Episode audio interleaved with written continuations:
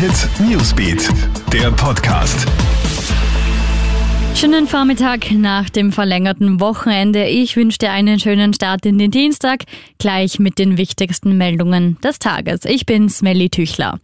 Jogginghose und Online-Unterricht. Ab heute wechseln die Schülerinnen und Schüler im Osten zunächst für vier Tage wieder ins Distance Learning. Für alle unter 14-Jährigen gibt es auch diesmal bei Bedarf ein Betreuungsangebot an den Schulen. Voraussetzung ist wie beim Präsenzunterricht ein negativer Nasenbohrtest. Wie geht es generell weiter? Keine großen Verschärfungen der Maßnahmen dürfte der heutige Corona-Gipfel wohl bringen. Die Regierung bespricht die aktuelle Lage einmal mehr mit Experten, Opposition und Landeshauptleuten. Die Lage hat sich ja vor allem im Osten über die Osterfeiertage weiter zugespitzt. Wien meldet Tag für Tag einen neuen Rekordstand an Intensivpatienten. Der gesuchte Schütze stellt sich der Linzer Polizei. Nach einer Großfahndung gestern in Linz bekennt sich ein 25-Jähriger zu seiner Tat.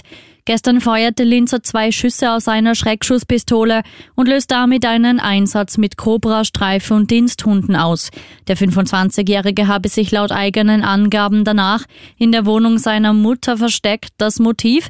Seine Freundin habe sich von ihm getrennt, daraufhin habe er zu viel Alkohol getrunken und sei durchgedreht. Er wurde angezeigt.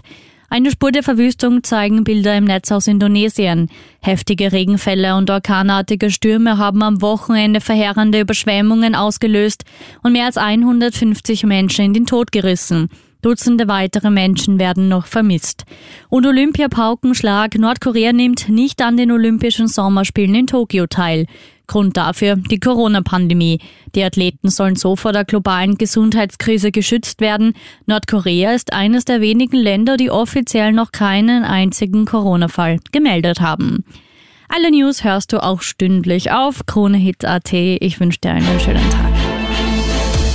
KroneHit Newsbeat, der Podcast.